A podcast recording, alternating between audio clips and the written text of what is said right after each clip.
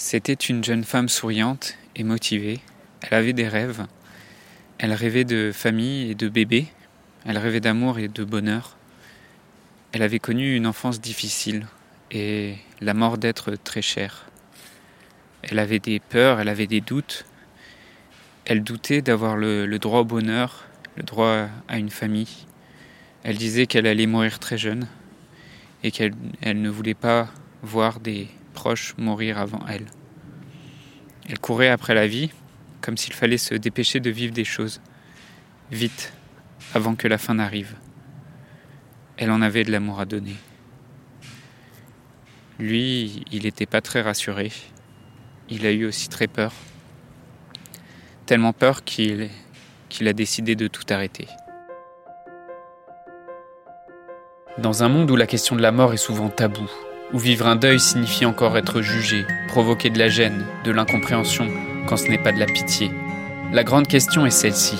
Comment des orphelins comme nous, qui avons vécu très tôt la mort d'un parent, qui ne voulons pas porter ce poids sur nos épaules toute notre vie, ni qu'il impacte nos relations actuelles, comment nous pouvons y donner un sens nouveau, construire des relations plus profondes, et surtout, comment nous reprenons le pouvoir sur nos vies?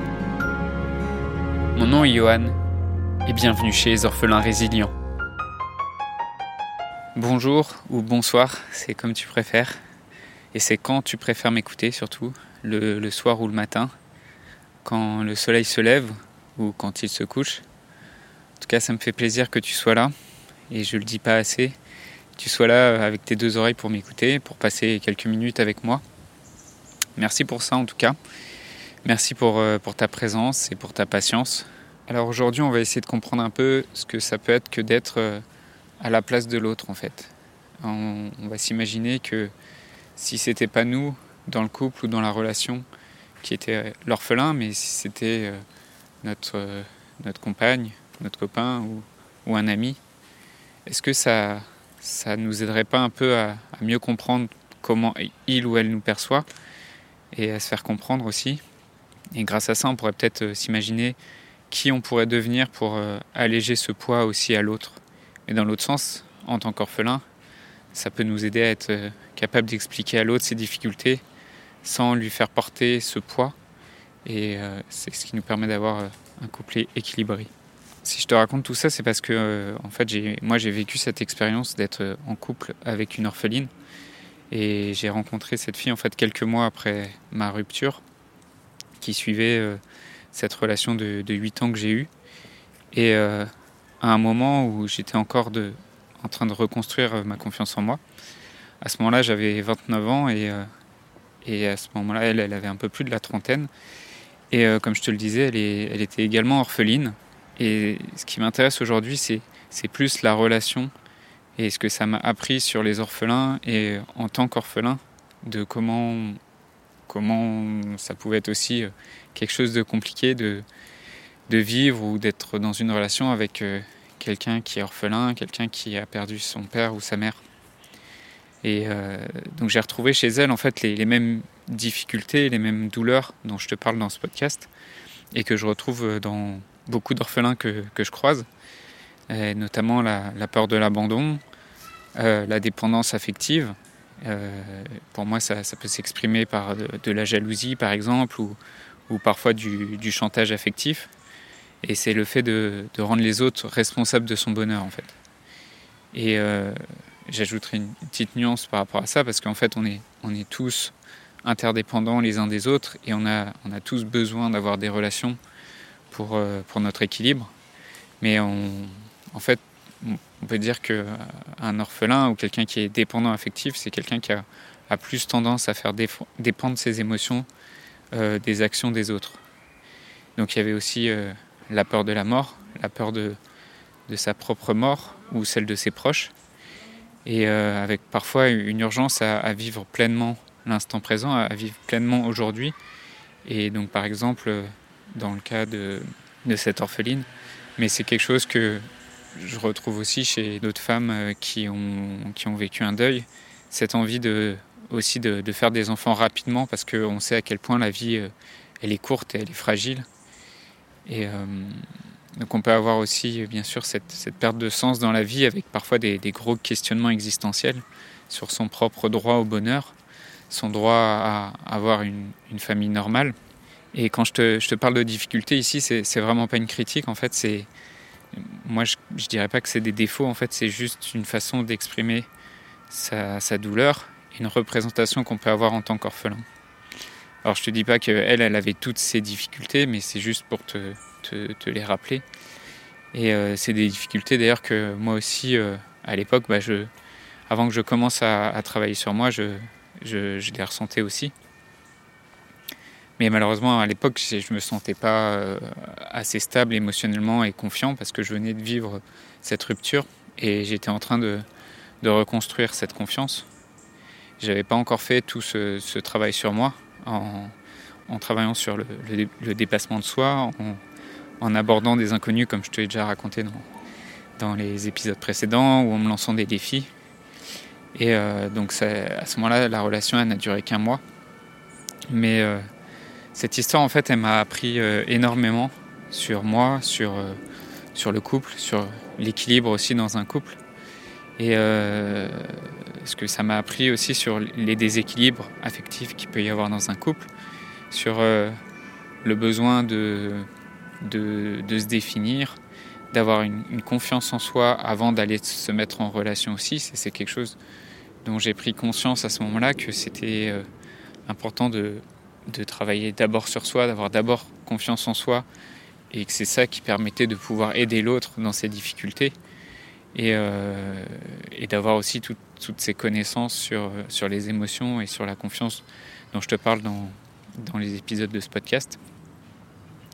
Mais bon, donc j'ai eu la, chance en fait dans cette relation d'avoir euh, vraiment un reflet de, de cette souffrance, enfin en tout cas des douleurs que moi j'avais vécues et de le voir chez quelqu'un d'autre avec qui euh, j'ai une relation euh, euh, vraiment intime.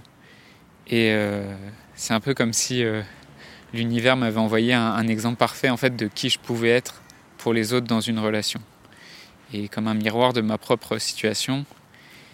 Et, euh, et aussi mon incapacité à ce moment-là à, à gérer ça, parce que je me sentais pas assez stable, parce que le vide me semblait trop grand parce qu'en fait moi-même j'avais pas trouvé encore les réponses à ces questions. C'est surtout sur ce, sentiment de dépendance affective que je voudrais revenir. Parce que euh, à quel point en tant que, copain ou conjoint on, quand on est de l'autre côté en fait euh, qu'on a une personne en face de soi qui a vécu ce deuil et qu'on ne sait pas gérer ça, on ne sait pas gérer ses propres émotions par rapport à la mort et encore moins celles des autres, on, peut se sentir en fait euh, piégé parce que quand on est avec quelqu'un qui a cette dépendance affective, le bien-être de, cette personne passe, par ses propres décisions, par les propres décisions qu'on prend en fait. Et donc, moi, de voir et de comprendre ça, comment ça pouvait être perçu de l'extérieur, parce que c'est quelque chose, c'était un fonctionnement que j'avais aussi en fait, de faire dépendre mes émotions et mon bien-être euh, de la personne avec qui j'avais été pendant huit ans ou euh, d'amis. De voir et de comprendre ça de l'extérieur, c'est quelque chose qui m'a beaucoup aidé. Et c'est quelque chose j'ai compris à ce moment-là que le sentiment d'abandon en fait et la peur de mourir et le vide que tout ça ça crée en fait le fait de que toi, en tant qu'orphelin, as vécu ça, la, la mort de, de, ton père ou de ta mère, le, vide que ça laisse, en fait, un copain, un mari, c'est pas lui qui sera à même de le combler, en fait. Donc, l'autre, en fait, peut t'aider, mais il peut pas faire le travail pour toi. Et toi, tu ne peux pas aider les autres si tu n'as pas commencé par t'aider toi-même. Et, et donc j'ai compris que ce travail-là, en fait, c'était de construire d'abord une confiance en soi, de mettre d'abord du sens sur ses blessures, de redéfinir sa façon de voir la mort, de voir l'amour et le couple, avant de faire dépendre ça de quelqu'un d'autre, en fait.